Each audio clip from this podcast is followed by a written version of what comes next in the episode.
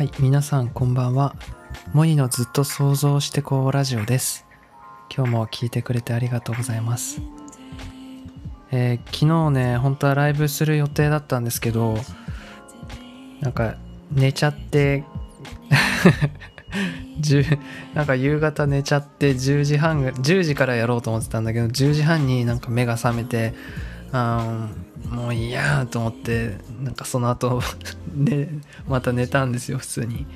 っていうことでなんか昨日できなかったので今日はしたいなと思ってて今日はできてとりあえずれ安心してます。うん。いやなんか早速なんだけどなんかすごい大きいちょっと買い物したんですよこの間。あの iPad Pro 買いまして僕。あの本当ね最近そのアニメーションをすごいやりたいなっていうのを思っててえずっと僕このパソコンと液晶タブレットをつないで液タブってやつですね。液晶タブレットでずっと絵を描いてたんですけど、まあ、その絵の絵はずっとそのね液晶タブレットで描いてたけど最近そのアニメーションに興味を持ってでそのアニメーションのその技術とか知識とかあノウハウとかこれから学んでいこうと思って頑張り始めたとこだったの。でなんかそこでただすごい難しくて覚えること多くてクリップスタジオっていうそうソフト使ってるんですけどなんかすっごい覚えること多くてうわ大変だなみたいなちょっと気が重い感じはあったんですけどただやりたいから頑張ろうって思ってたんですよ。なんかこの間なんか TikTok のなんかあの流れてきたやつであのプロクリエイトっていう iPad で絵を描くアプリがあるんですけどそこの会社がなんかアニメーションを専用としたアプリをその開発していてでそれがちょうど11月22日あの今月の22日にリリースするっていう情報をなんかそれ見てなんかそのアニメーション作ってるなんかそのプロモーションムービーみたいなのを見てあのすごいなえ何これみたいな。えこんなことできるのみたいな。ちょうどなんかこれからアニメーションを学び始めようやり始めようと思ってた矢先になんかそういうそのプロクリエイトドリームズっていうアプリなんだけどなんかそういうその存在を知ってえ何これみたいな。なんかその iPad を僕持ってなかったからえ iPad みたいな。いや俺持ってないけどこんなことできるならなんかちょっといいなってちょっと羨ましくなってでそっからあの本当になんかちょっともう欲しいなって買う買う方向でなんかいろいろ調べ始めて iPad をいろいろシリーズあるからどれがいいのかとか画面の大きさとかとりあえずそのアップル福岡に行こうと思ってでもその日の深夜1時ぐらいにその動画見たのかな。プロクリエイトドリームスっていうなんかもうなんかすごくて本当直感的にいろいろ簡単簡単ではないと思うんだけど直感的にいろいろなんかあのいじれてもう編集もできてっていう感じなの自分の絵がこんなに簡単に動かせるんならあのなんか iPad 買ってもいいなと思ってすごく急に欲しくなってその日の夜に。でその日の朝えその Apple 見に行ってでちょっとなんだろうなカスタムとかいろいろ見してもらって触ってでその日に買ったんですよ iPad Pro めちゃくちゃ高かったわ。びっくりした。パソコン買ったぐらいの値段だったんですよ。なんかこんなに高い買い物をしたの久しぶりでなんかちょっと興奮とでもなんかこういう高い買い物をする時って、まあ、なんか勢いなんですよね。勢いっていうか喜んで買うみたいな感じなんですよ。なんか本当に出し惜しむって感じじゃなくてもうなんか一番いいやつ買ったんですよ。iPad Pro っていうやつでなんかあの一番最新のやつでで一番大きいやつ買いました。12.9インチの。でその 512GB で、まあ、一応 w i f i モデル。でえっとあと何かな。あとペンシル。第2世代のあのペンシルも買いました。モニドットっていうあの刻印も入れてえ買いましてあさっての夜届くんですよもう早速。であさっての夜20日の夜に iPad Pro が届いてでその2日後にそのププロクリエイトドリームスっていうアプリのリリースがされて、だけどペンが 24日に届くっていう。なんかペンだけ海外からの取り寄せだから、なんかちょっと2日遅れるんですけど、それまでにちょっと iPad なんかいろいろカスタマイズしたり、なんか先にインストールして絵は描けないけど、ちょっといじったりしてみたいな、みたいな。なんかとにかくこのタイミングで、なんかこういう情報が流れてきて、で、今まで iPad 欲しいって思ったことなくて、もともとこうもうずっと絵を液晶のタブレットにパソコンにつないで描いていくっていうのをイメージしてたから次買い替えるならもっと大きいなんかアニメーターさんが使うようなでっかい30インチぐらいの液晶タブレット買おうかなって思ってたんだけどだけどなんかこう書いてると同じ姿勢になんないと書けないんだよ。液晶タブレットってこう座ってこうちょっと前かがみになってこう書くからさ。没入感あるんだけど腰痛くなったりしてでその同じ姿勢だし腰痛いなみたいな。だからちょっとなんか iPad で絵描いてる人憧れてたは憧れててなんかちょっといいなってのは正直あった。でもなんかその iPad って結構割と持ってる人いて見るからさその動画見るよとかねそのパソコン代わりに買うとかあのゲームするためにとかいろんな用途で iPad って普及してると思うんだけどまあそんな結構割とこうみんなが持ってたり手にできるものでその中に入ってる絵のツールで絵を描くっていうのになんかちょっと自分のこだわり的にいや iMac でしょ。であのワコムのシンテックっていうその液晶タブレットでしょみたいな。なんかその液タブにで書いてる自分がなんかちょっと誇らしい感じはあって。そんななんか iPad みんなが手に持てるようなもので書くってなんかちょっと敷居が低いなみたいなのは思ってたんだけどクオリティとかどうなのかなと思ってたんだけどなんかもう全然なんだろうなスタイリッシュでかっこいいなっていう意見に変わっちゃって てかそのアニメーションのあのもう編集っていうかもうなんか映画作ってるみたいで、アニアニメを作ってるみたいで、それがなんかすごく興奮していいなみたいな、すごく嫉妬したんですよね。激しく嫉妬して、もうこれ間に合わせたいみたいな。結局ペンが2日後に届く届いちゃうから、あの、なんだろう、アニメーションのアプリが出て2日後にやっとペン届くから、あの、ちょっと出遅れるんだけど、でもなんか、それまでに iPad を用意できて、インストールできてっていうのが、なんか、なんか本当実行力早かったなみたいな思って。え、ふうわさんこんばんは。ありがとうございます。ようこそ、えー、ふうわチャンネル、プロフィミ、プロフィール見ていただきありがとうございます。ということで、えー、コメントありがとうございます。こんばんは。ようこそ。えー、モニのずっと想像してこラジオのモニです。ゆっくりしていってください。えー、今日は、えー、そう、どんな世界観を大切にしていますかっていう、ちょっとお話をしていくんですけど、まあ、あの、最近 iPad Pro を、あの、買って興奮してる話をちょっとしばらくさせてください。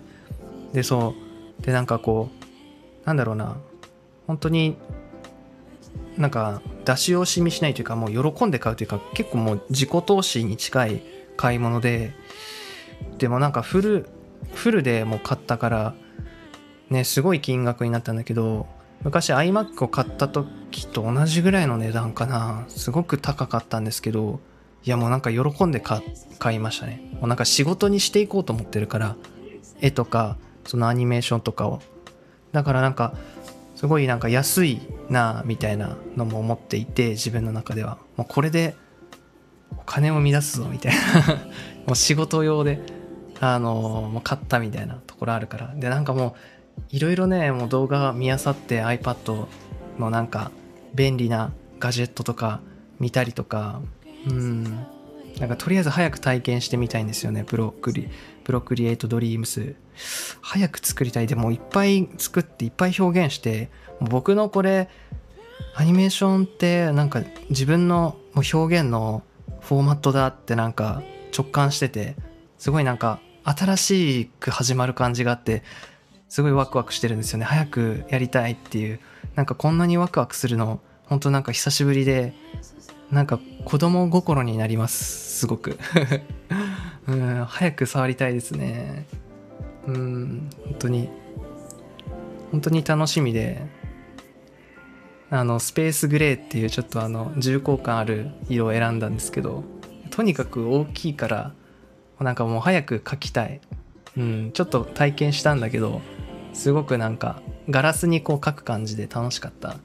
うんなんか液晶タブレットってちょっとなんだろうな。なんだろうガラスっていうかガラスなのかなこのちょっとプラスチックな感じあってなんかペンで押したら液晶がへこんだりするんだよね思いっきりやったら。なんかその感じがあんまりタイプではなかったんだよね。液タブは。うん。書いてる自分は好きだったけど。でもなんか本当に iPad で書けるんだったら外でも書けるようになるしでも液タブってなんか本当に家の中じゃないと書けないからなんかそれがちょっとなーってのは思ってて。でもでも結局 iPad もなんか家の中で使うことが多くなるだろうしあんまり外で書くってほとんどないと思うから。なんかそれで編集とかするようになるからアニメーションの編集とかこう iPad を横にしてこうタイムラインがこう下にあって上がこのなんだろう描いてる絵みたいな。感じで動いていくコマを見ながらみたいななるから結構大きいサイズのやつを選んだんですよね。なんか11インチにするか12.9インチにするかみたいな。すごいなんか動画めっちゃ見たんですけどなんか感情的にいやでかい方がいいでしょみたいな。うん大は小を兼ねるって本当そう思うしなんかね後悔したくないしね。なんかせっかく買うならなんか未来のことも考えて後悔したくないからなんかでかいでかいのを買うみたいな。かっこいいなんかねせっかくね大好きなもの買うんだったら欲しいってもの買うんだったら後悔しないなんかフルスペックでみたいな。さすがに1テラとか2テラは持て余しちゃうかなと思って。iMac とかあと iCloud とこう併用したりして扱っていくと思うからなんかそこまで必要ないかもなと思って、うん、がっつりなんか動画編集とかを iPad Pro でやるっていうよりもまあなんか動画編集とかはあのパソコンの方でやればいいからもうなんか絵を描いてアニメーションの制作っていうメインですね。うん。とにかく早くやりたくてなんか早く技術を覚えたくてうん。誰よりもこう早く覚えたいなみたいな扱ってもぬるぬる動かしたいなって。なんかそこにね声とか当てたいですもんね。うん。絵描いてでも編集して声当ててってなんかこうもう作り上げていく瞬間瞬間でこう作られていくその感じがなんか個人的にたまんないなって思うんですよ。編集とかするの好きだから。いやーもう楽しみだな。いやもうなんかアップルの人たちすごく親切で店員さんもなんかすごい楽しかったんですよねなんかあのこの間インスタにもあげストーリーにはあげたんですけどなんかあの、まあ、僕がジョジョが好きって言ったらまあ、ジョジョが好きなスタッフがおりまして、みたいな話でなんか盛り上がって、えすごいマジっすかみたいな。でもちょっと今、今日は、なんか病院にいるからみたいな。なんか診察かなんか病院に行ってて、なんか LINE で絵送ってみたいな、なんかスタッフさんがやり取りしてて、なんか数十分後にジョジョの絵がなんか送られてきて、すごいなんかスタッフの人たちとすごいみたいな、本当に送ってきたみたいな、なんか楽しかったですね。なんか漫画とかの話で盛り上がって。でなんかそこで結構そのいろいろ話聞いたりしてあこういうカスタマイズが良さそうですねみたいなこれがいいなみたいなある程度話をしてでそのカスタマイズ化をなんか組んだやつをなんかもうなんだ自分の Apple ストアのなんかお気に入りみたいなところに転送してくれてあと買うだけみたいな感じにしてくれたりしてなんかほんと行ってよかったなみたいななんか行動がすごく早かったなみたいな。なんか自分のちょっと誇らしいところはマジでやりたいって思ったらすごい決断のスピードは速いなっていうことなんですよね。だって別に今まで iPad そんなに必要ないと思ったんだけど一夜でそれが転換されてアニメーションが作れるんだこれで簡単に作れるんだと思って iPad 欲しいってその日の夜に深夜に思ってその日の朝見に行ってその日の夕方に買うっていう。うん。それは早かったですね。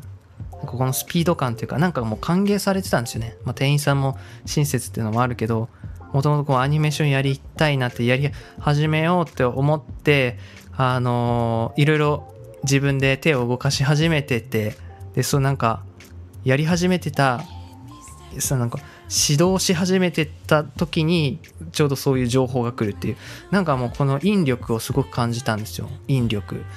なんかこうそれうんそれをやれって。なんかそれをやるんだよ君はって。なんかその目に見えない力に背中を押されてるようななんか気持ちになってですね。うん。なんかすごくキラキラするんですよね僕の中でも。うん。楽しみですっていう、えことでまあちょっとそうねライブ大体30分ぐらいって考えてるんですけどちょっともうほぼ3分の3分の2こんな喋っちゃったんですが、えー、今日 えどんな世界観を大切にしていますかっていうお話です。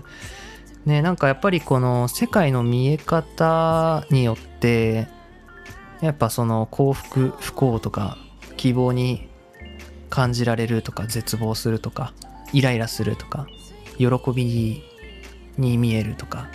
なんかもう世界を投影してるのって自分の内側だから内側がね純粋で内側がキラキラしてて天国だったら目に見える世界もそのように映るわけよ。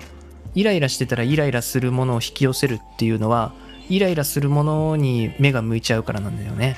世界観って要は見え方だと思っててこの世界のこの世界の視点どうどういう視点で見てるかっていう話だと思うんですよねなんか世界観って聞くとなんか芸術っぽいんですけどなんかそういう哲学的ななんだろう幸福論みたいなそういう話でもあって、うん。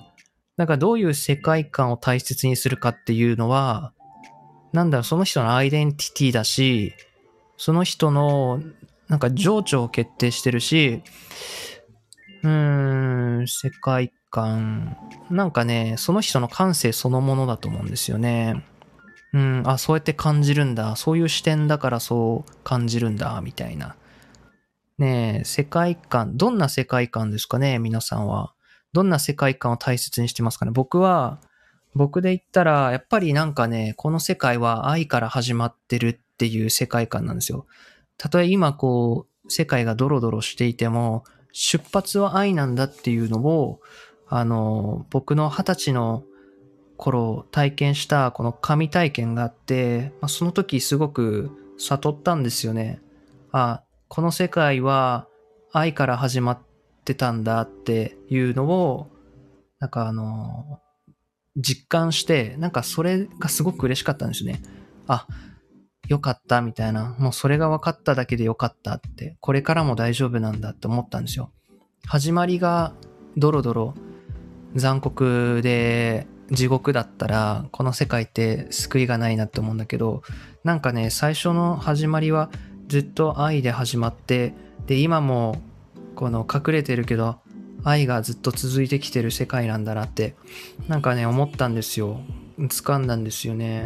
なんかそれを求めてたっていうか答えを聞いてたんですよ僕は。質問していたんですよ。それのなんか答えが返ってきたんですよね。なんか二十歳の12月30日の日にうんああのねすごいなんか質問したものに答えてくれたっていう感じだったんですよね世界が。うん。その何ていうんですかね自然界っていうか人間を通してすごく感じてそれを。うん。なんかだからこの希望すこの世界をなんだろうなワクワクして見ていて僕は希望的に見ていて。うん。今現実が辛くてもなんか真実はそうじゃないからって思うの。その本当はあの愛で始まって愛で終わるっていうそういう世界だからっていうそういうなんか保証を見たんだよね。自分は死んでも保証愛に保証されてるって思ってるんですよ。それがなんか僕の世界観でだからなんかこう根底が光っていうかうん。本当自分で言いたいんですよねこういうのは。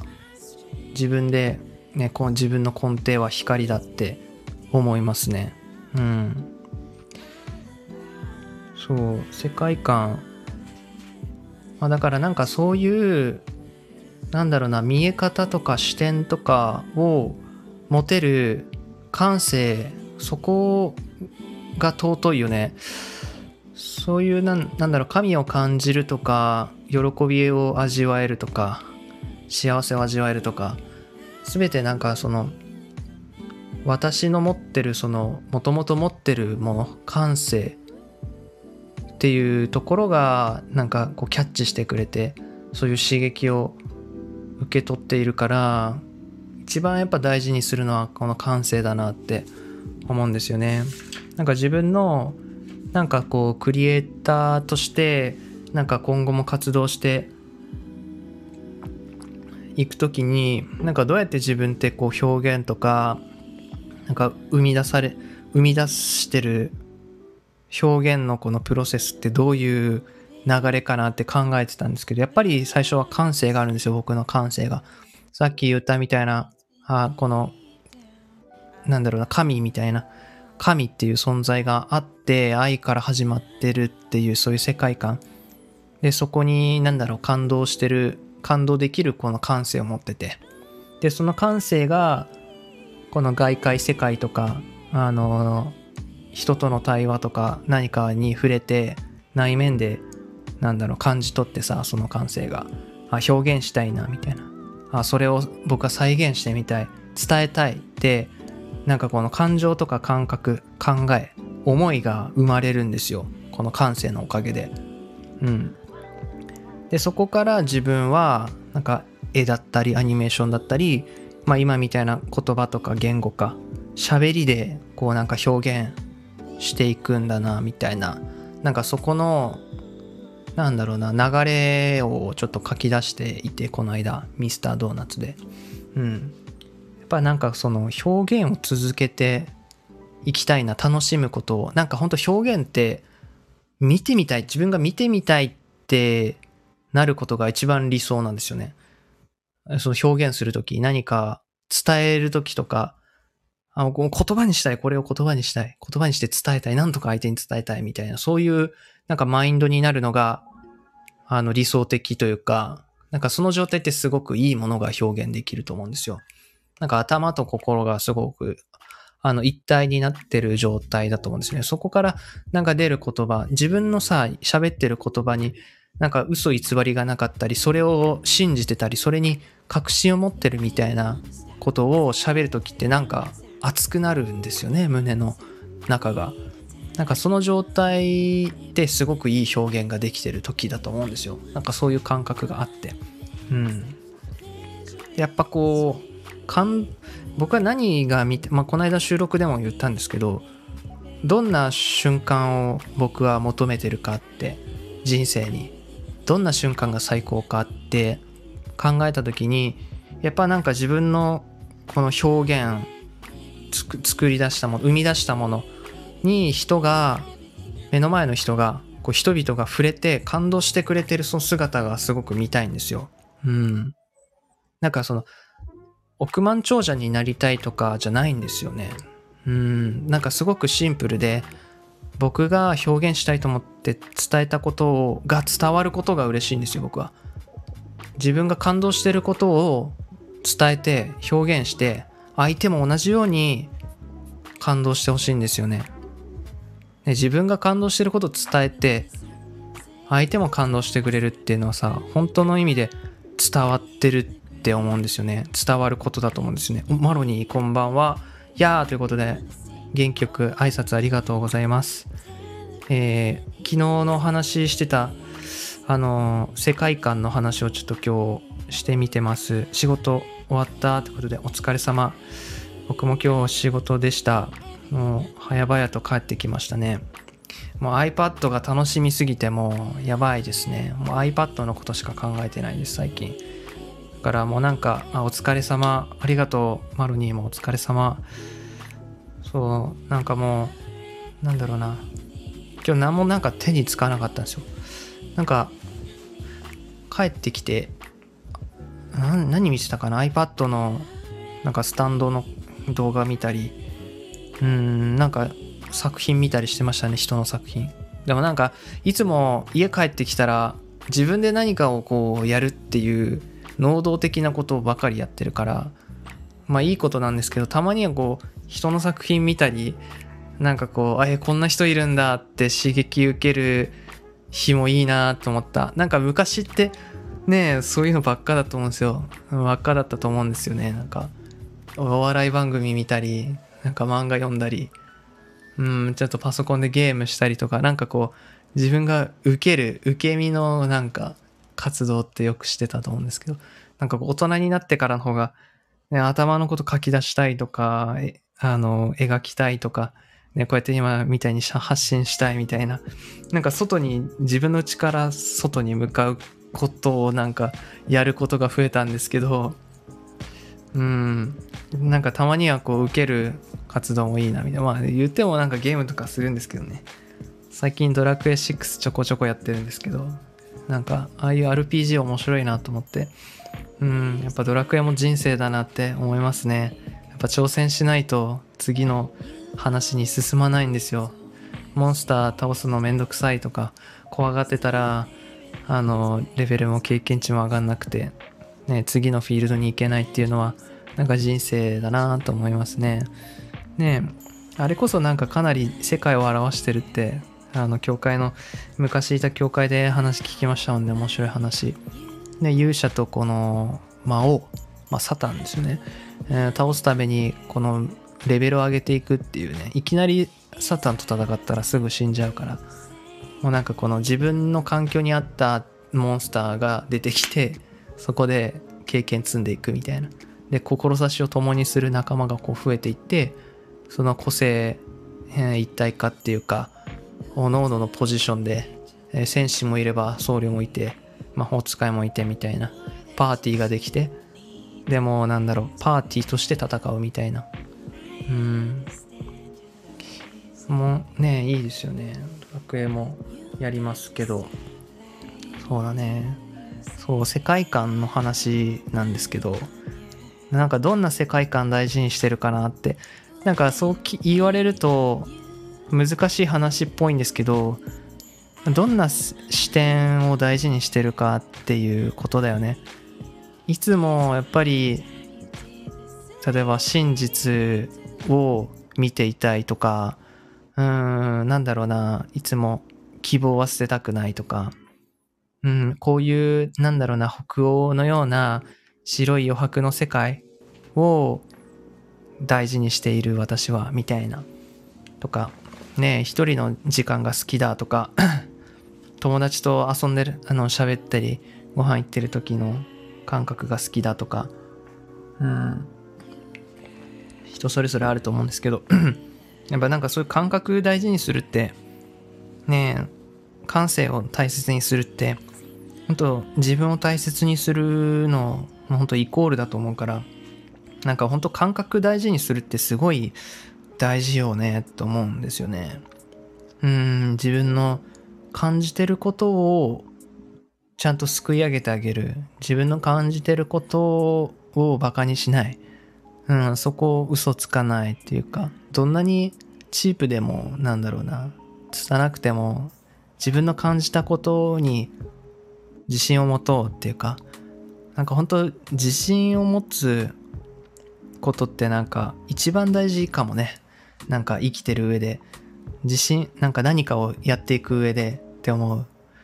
なんか自信がないじゃん、基本。でも自信のつき方ってねやらないとつかないっていうやらない何かそのやって初めて自信がつくっていう自信のつき方だからなんかそのプロセスとしてね筋肉マッチョになりたいなと思っててもならないじゃん負荷かけないと筋肉がつかないようにその何かや実際やってみないと経験あの自信がつかないのと同じように何もやらずに自信はつかないというかでもなんか自信の話になるとやっぱりあの根拠のない自信みたいなのが持つのが意外とね有効だったりするからそれぐらいなんか自信を持つっていうのがなんだろうな大部分を占めてるんだなって思う。といろんな意味で。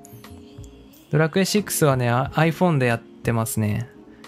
なんか昔6、5をすごくやり込んでて、で、なんか、もう5全クリして、で、その流れで6もちょっとやったんですけど、さすがになんか飽きちゃってドラクエに。一時期やんなくなったんですけど。だからなんか有料で2400円ぐらいで買ったやつが、なんかままたインストールできたから、なんかインストールしてやってますね。うん。ドラクエの世界観も好きだな。うん。そう。どんなんでしょうね。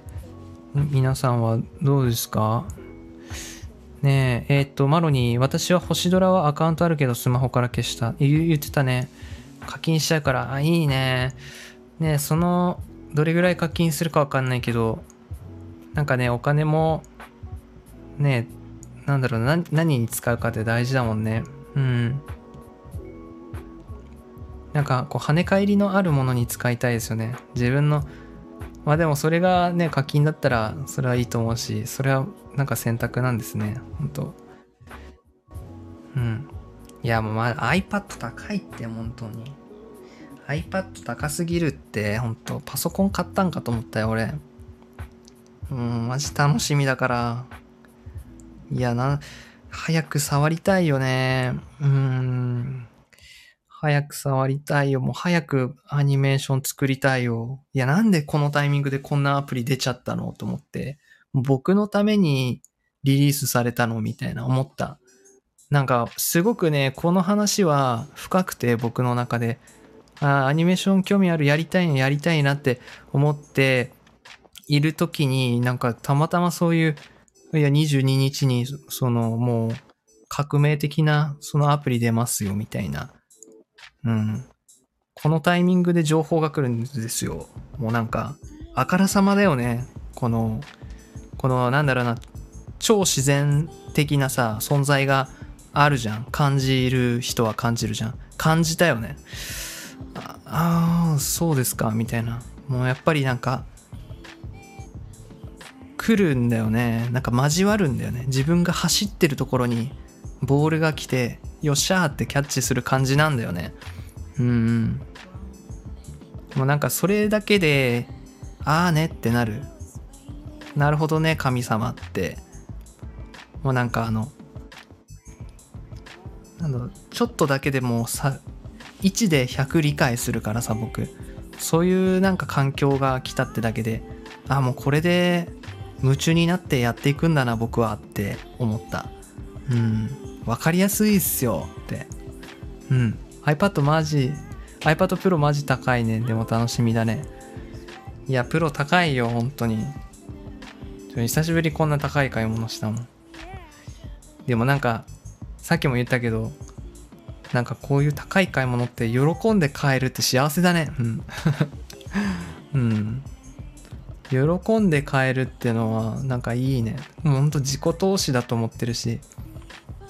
なんかちょっと気になる本欲しいなっていう本を買った時の感覚の延長なんですよ本当に本ってなんか大体1冊2 3 0 0 0円ぐらいだけどたまになんか8000円ぐらいの本があってでもこれどうしても欲しいなみたいな頑張って買うんですよなんかそのでもそれで8000円高かったなみたいな後悔はしてないんですよやったーみたいなもうなんかそのワクワクの中っていうかいいお金の使い方みたいな。なんか iPad Pro はそうでしたね。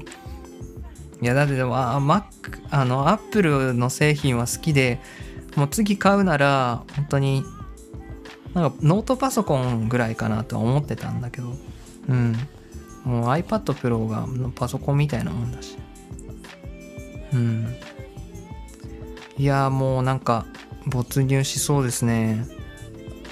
いや、なんか自分の表現が、加速するのも直感してて表現の幅っていうか表現のこのあのー、表現のなんて言うんでしょうね。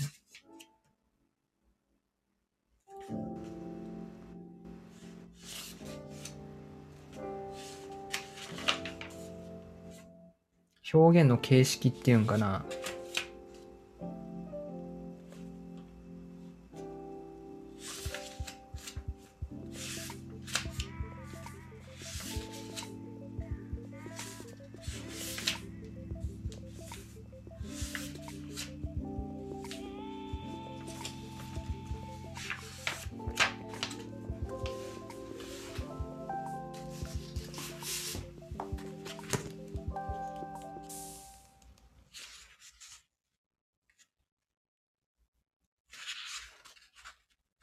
表現のフォーマットね。うん。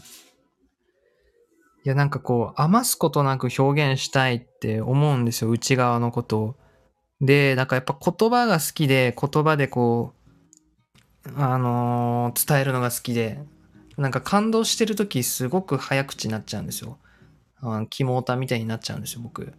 でもなんかその感じ、なんかこう、すべてをもう、すべて出し切りたいみたいな。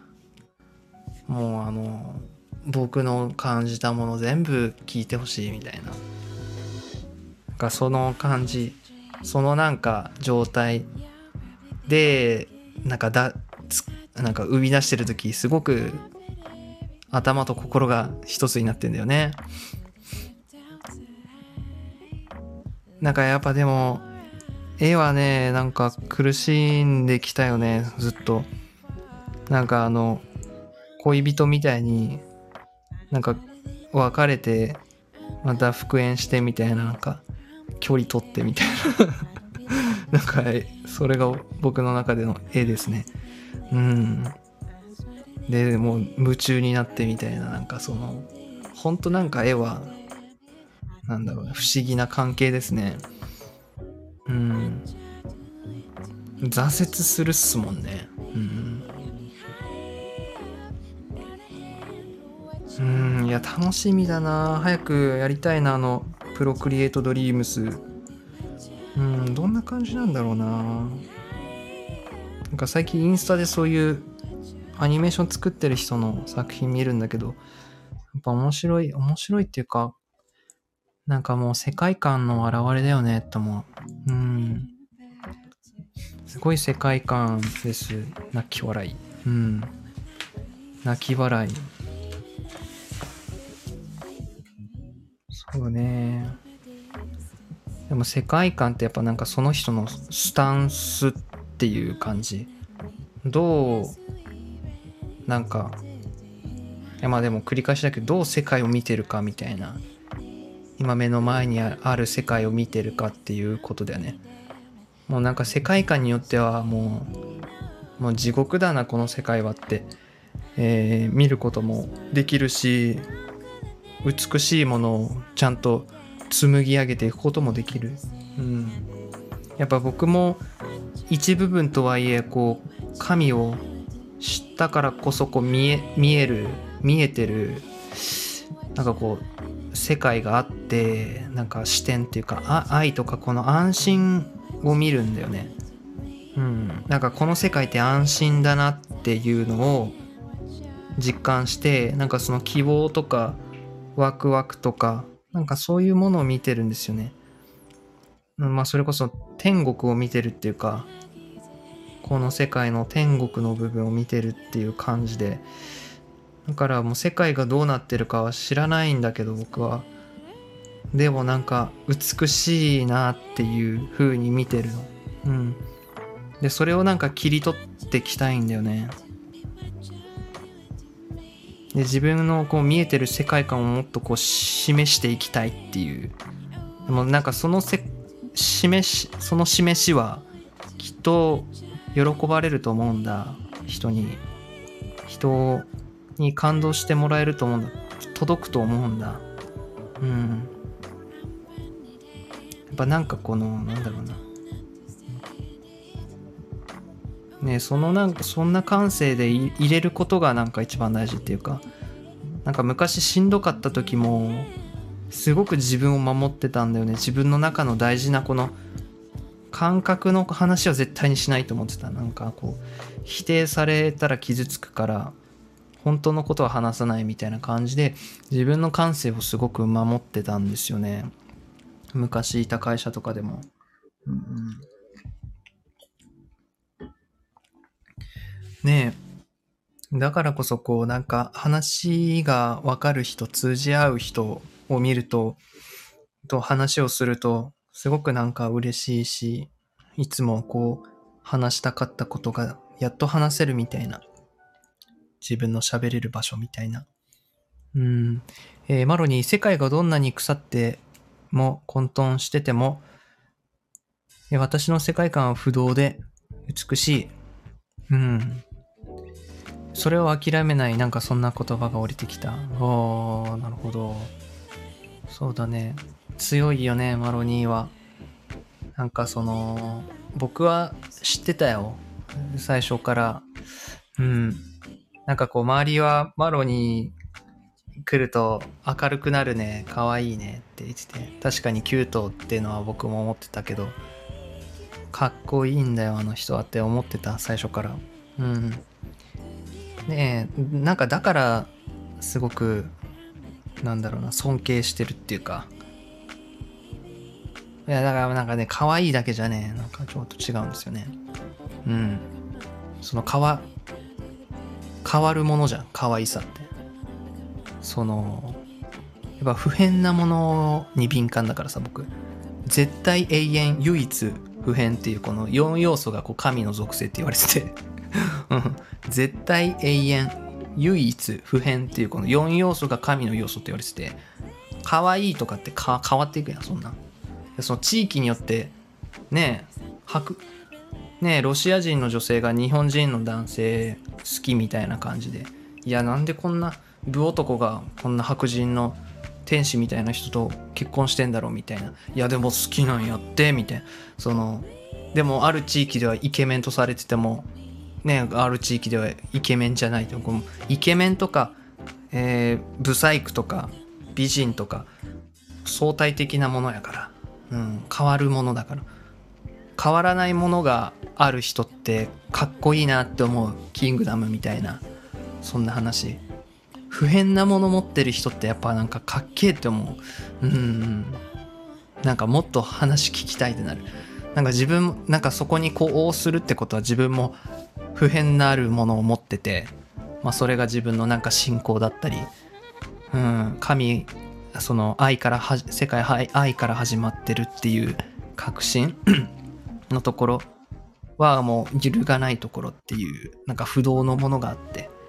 だからなんかそういう変わらない人の話とかにすごく敏感。なんか自分も高まりたいから。なんか高めたいんだよね。うん。うん。えー、そのサングラスの顔文字好きよね。悪じゃん。すごい。あラサール右さんこんばんは。ようこそ、えー、モニのずっと想像してこうラジオへ。ゆっくりしていってね。えー、マロに絶対延々唯一不変。そうなんですよ。えー、いいね。そうそう。え、美なんて主観だもんね。あ、そうだね。まあ美、美しいとかは完全主観ですからね。うん。だからなんかね、こう、自分が感動してることを伝えて感動してほしいって結構難しい話だと思うんだよね。感動するかどうかってもうその人の感覚とかのに委ねられる部分だからね。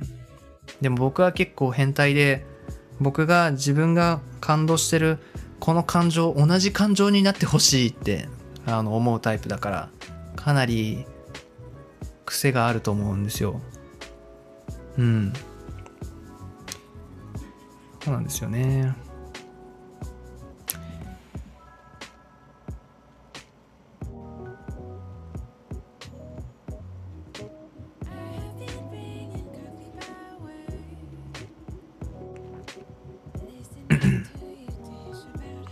ラサールさんどうもということで挨拶ありがとうございます。うん。そうですね。だから、なんかね、そういう自分の、うーん、世界観強めてくれる人、すごく大事だし、うん。なんかやっぱね大切だよね世界観って。うん、まあ、見え方っていう感じで。だから本当なんか自分の世界観とか見え方をあのー、影響を与えてくれる人まあいい意味でねよくこう視点新たな視点を与えてくれる人とかはまあ、人生においてキーパーソンだと思うんだよね。感覚を教えてくれたっていうなんかなんか言葉聞いたことあるんだけどだから結構僕も使うんだよね好きで。ねえ。感覚を教えてくれてありがとうみたいな。なんかそういう言葉好きなんですよね。だってその視点がなければこんな気持ちにはなることなかったんだものっていうなんて素敵なんでしょうって思う。感覚がわかるってすごく幸せじゃない？そう感覚を伝えたいんですよ僕も。決してこうなんかね論理で喋れないような感覚の話をするからなんか長い話になるんですよね。難しい本ってすごい分厚いでしょ。ああんなの感覚の話を論理的に話そうとするからあんなに分厚いんですよ。でもその美しいとかそういう感情とか感覚の話って言葉でなんかね伝えたくなる挑みたくなる魅力があるよね。エマロに自分の好きなものをいろいろ観察すると共通してる何かがあるよね。そうだね。うん。なんか共通項っていうかねなんかそこをかき集めるのねなんか自分を知ることだよね。自分を知れるよねまた。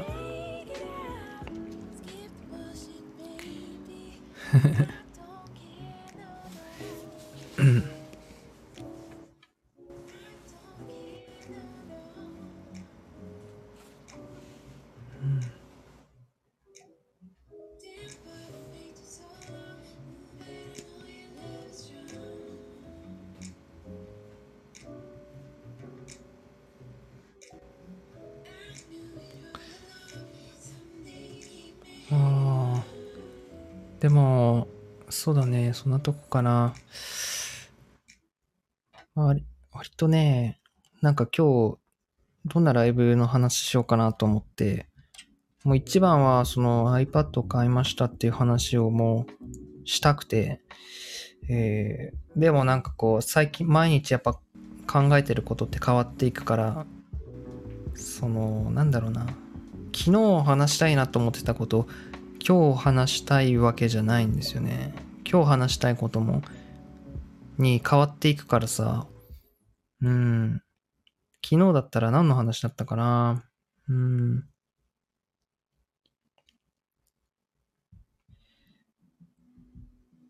そう。なんかその瞬間降りてくるねインスピレーションとか絶対流したくないからなんか普段すごくメモるんですけど。うん。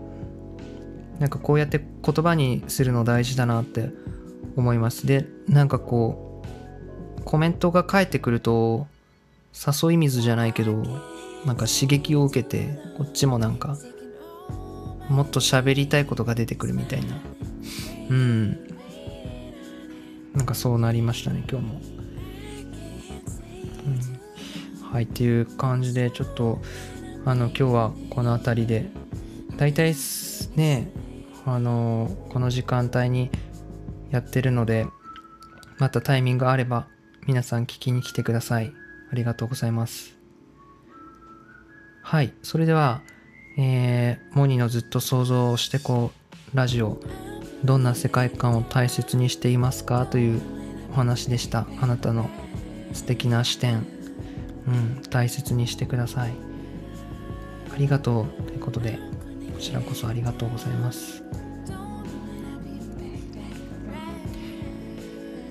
じゃあこの辺りでまた明日もやろうかな。10時ぐらいに。はい。それでは皆さんいい夜を。バイバイ。